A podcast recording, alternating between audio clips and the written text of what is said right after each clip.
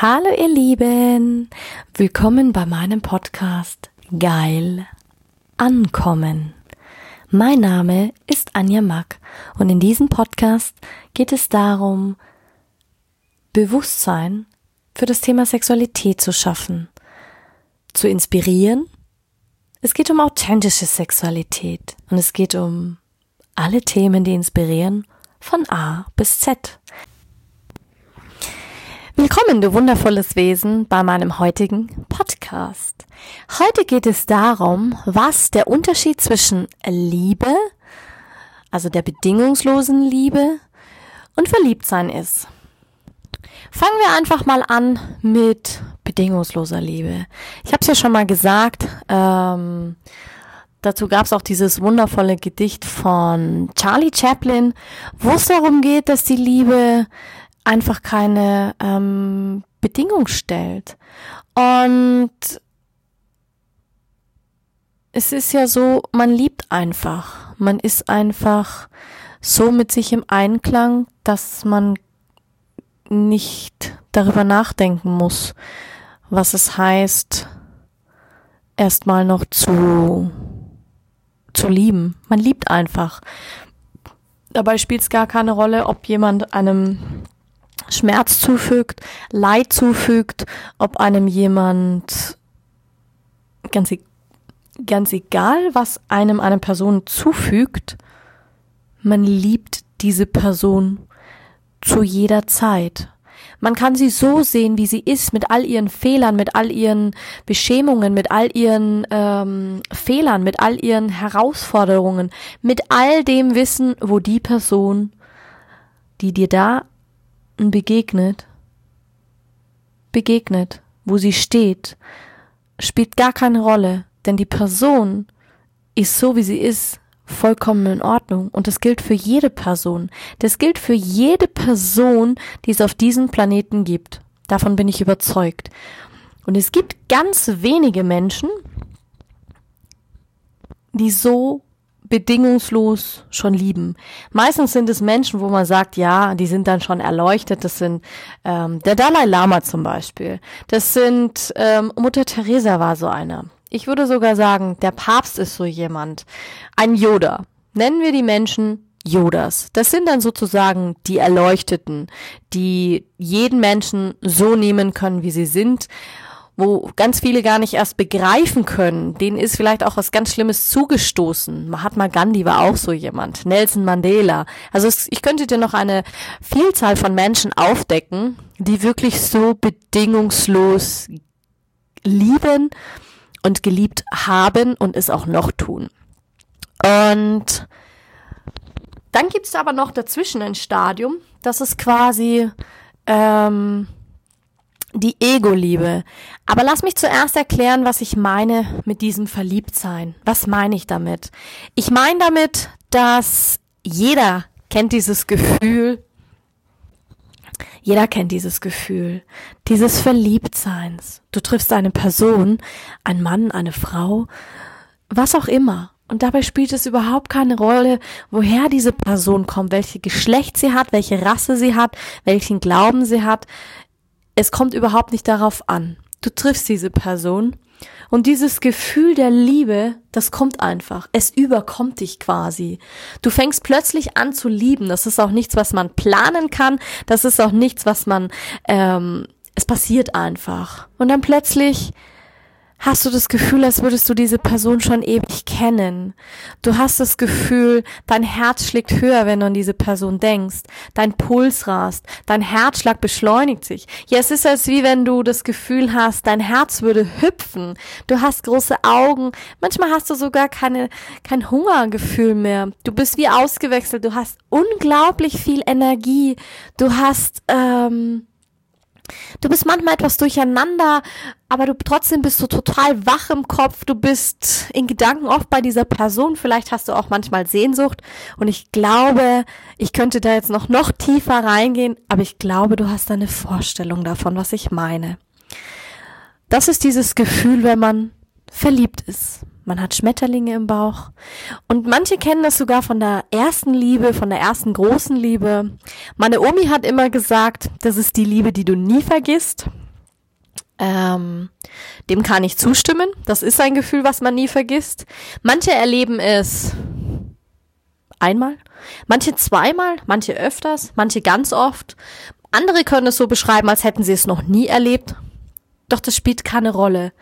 Denn das ist natürlich auch wieder eine Definition. Und in diesem Fall ist es meine Definition. Die einen würden sagen, ja, Anja, dem kann ich zustimmen. Und die anderen sagen, aber dem kann ich nicht zustimmen. Aber Fakt ist, dieses Verliebtsein existiert. Und das ist ein Zustand, den haben wir. Manche haben ihn über Jahre hinweg. Da bleibt dieses Gefühl wirklich bestehen. Und die sind dann sehr in der bedingungslosen Liebe. Das heißt, da kann die Partnerschaft und die Beziehung schon eins plus eins ist elf ergeben. Ich sage immer, das ist dann die Beziehung Next Level. Und dann gibt's da aber noch dieses Gefühl dieser Ego-Liebe, dieser, ja, Ego-Liebe. Eigentlich fast schon Pornoliebe kann man auch sagen. Denn das ist das Gefühl, wenn, wenn man jemanden, also man geht mit jemandem zusammen und hat das Gefühl, man muss die Person dazu zwingen, dass sie einen liebt, weil man selbst vielleicht noch ein Wertlosigkeitsthema hat, sich selbst noch zu klein macht, nicht selbst so viel Anerkennung hat, sich selbst nicht so annehmen kann, wie man ist, sich selbst nicht so geliebt fühlt. Und das finde ich dann immer, dann handelt man ja auch aus dem Ego heraus.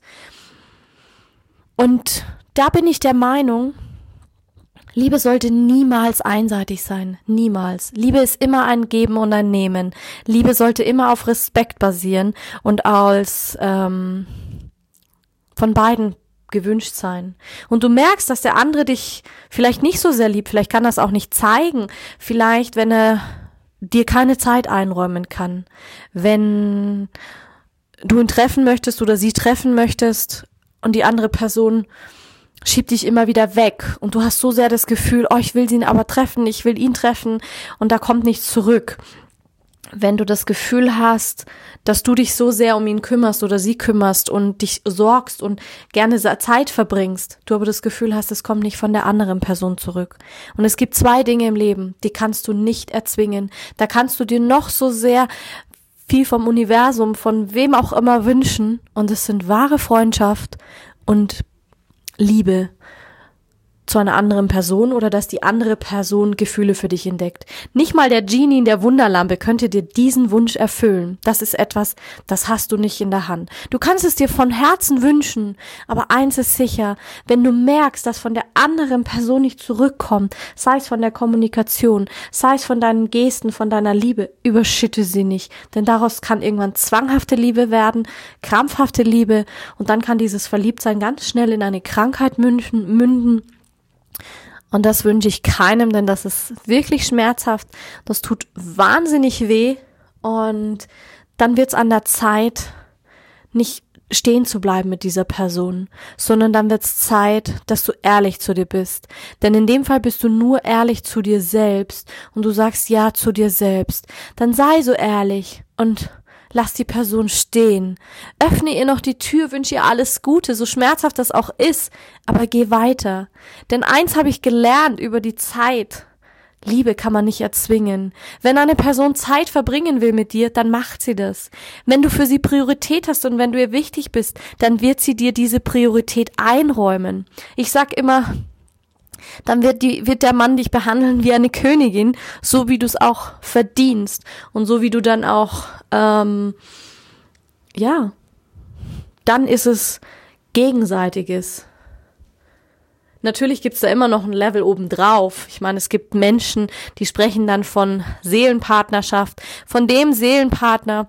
Doch ich bin der Meinung, ja, natürlich gibt es diese Verbindungen dieser Seelenmenschen. Du triffst eine Person und hast das Gefühl, du kennst sie schon ewig und weißt eigentlich gar nicht woher. Sie ist dir vertraut im Denken, im Sein, im Tun. Das kann sein, dass es in Liebe mündet. Bei manchen mündet es in der Ehe, bei manchen ist es vielleicht auch nur eine Freundschaft, bei manchen ist es nur ein Moment, in denen man diese Person ähm, mitzieht auf ihrer Reise oder auf seiner Reise und dann plötzlich gehen diese Menschen wieder. Das verstehe ich unter den sogenannten Seelenpartnern. Natürlich kannst du auch das Gefühl haben, ich aber glaube, wenn du in einer Partnerschaft beginnst, kannst du selbst diese Partnerschaft zu sogenannten Seelenpartnern herbei äh. Ich habe nur drei Menschen in meinem Umfeld, die schon sehr, sehr lange verheiratet sind. Das eine war mein wundervoller Opa, der heute 92 Jahre alt ist. Doch meine Omi ist leider schon gestorben. Die waren 50 Jahre verheiratet. Und dann habe ich noch Freunde, die sind auch schon über 40 Jahre verheiratet. Und dann noch ein Pärchen, die sind schon auch über 50 Jahre verheiratet und die sagen, Partnerschaft hat sehr viel mit Respekt zu tun, sehr viel mit Geben und Nehmen zu tun, das Ego auch mal zurückstecken zu können. Natürlich geht man auch mal Kompromisse ein, aber ganz wichtig ist, dass man weiß, wer man selbst ist. Natürlich ist es eine Reise und die haben alle, da, alle sechs davon berichtet, dass es immer ein ein Weg war. Es war natürlich Arbeit. Es gab Herausforderungen. Es gab Niederlagen. Aber das war eine Entscheidung, die beide getroffen haben und auch durchgezogen haben. Und ich sag immer, in der Hinsicht bin ich immer sehr altmodisch, das weiß ich. Sagen auch immer viele, die sagen, ja, Anja, du glaubst doch an diese, ähm, an die Liebe. Ja, ich glaube an die Liebe. Ich glaube an die Liebe, weil ich weiß, dass die Liebe die größte Kraft ist. Nicht umsonst habe ich ähm, auch mein Buch jetzt geschrieben darüber, ähm, quasi, wo mich die Liebe schon dazu gerufen hat. Und sie hat mich mehrmals in meinem Leben gerufen. Äh, gerade in den dunkelsten Zeiten, wo ich Schicksalsschläge erlebt habe, Missbrauch oder das Stalking-Thema oder einen schweren Autounfall oder eine Nahtoderfahrung gemacht hat, dann hat mich die Liebe immer wieder gerufen und gesagt, geh weiter, du hast hier noch was zu erledigen, du hast hier noch eine Aufgabe. Und das meine ich mit, ähm, und jeder kennt sie, diese bedingungslose Liebe. Es gibt Tage, zum Beispiel, jede Familie oder jedes Kind, das geboren wird, wird eigentlich aus der bedingungslosen Liebe ähm, geboren. Denn die meisten, und selbst da gibt es Ausnahmen, wenn ein Kind zur Welt bringen, sagen, das kann man nicht beschreiben.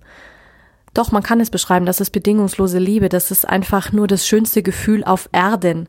Das ist, ähm, und die wissen einfach, sie würden alles für dieses Wesen, für dieses wundervolle Wesen tun. Ja, und ich sag dir eins, ich gebe dir heute nur noch einen Tipp mit auf diesen, in diesen wunderschönen ähm, Tag.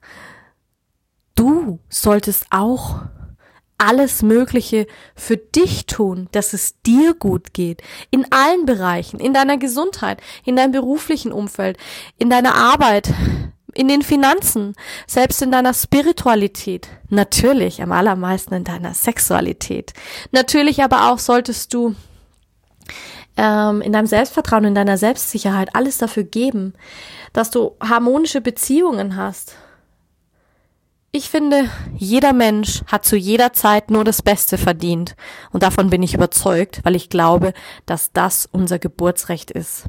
So, du wundervolles Wesen. Ich würde mich freuen, wenn du mir ein Like da lässt. Ich hoffe, dir hat meine Podcast-Folge heute gefallen.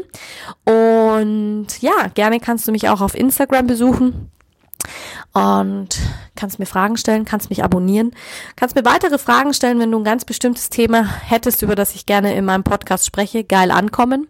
Und ja, ich freue mich wieder, wenn du ähm, nächsten Sonntag dabei bist und hab auf jeden Fall einen ganz wundervollen Tag. Pieti, deine Anja.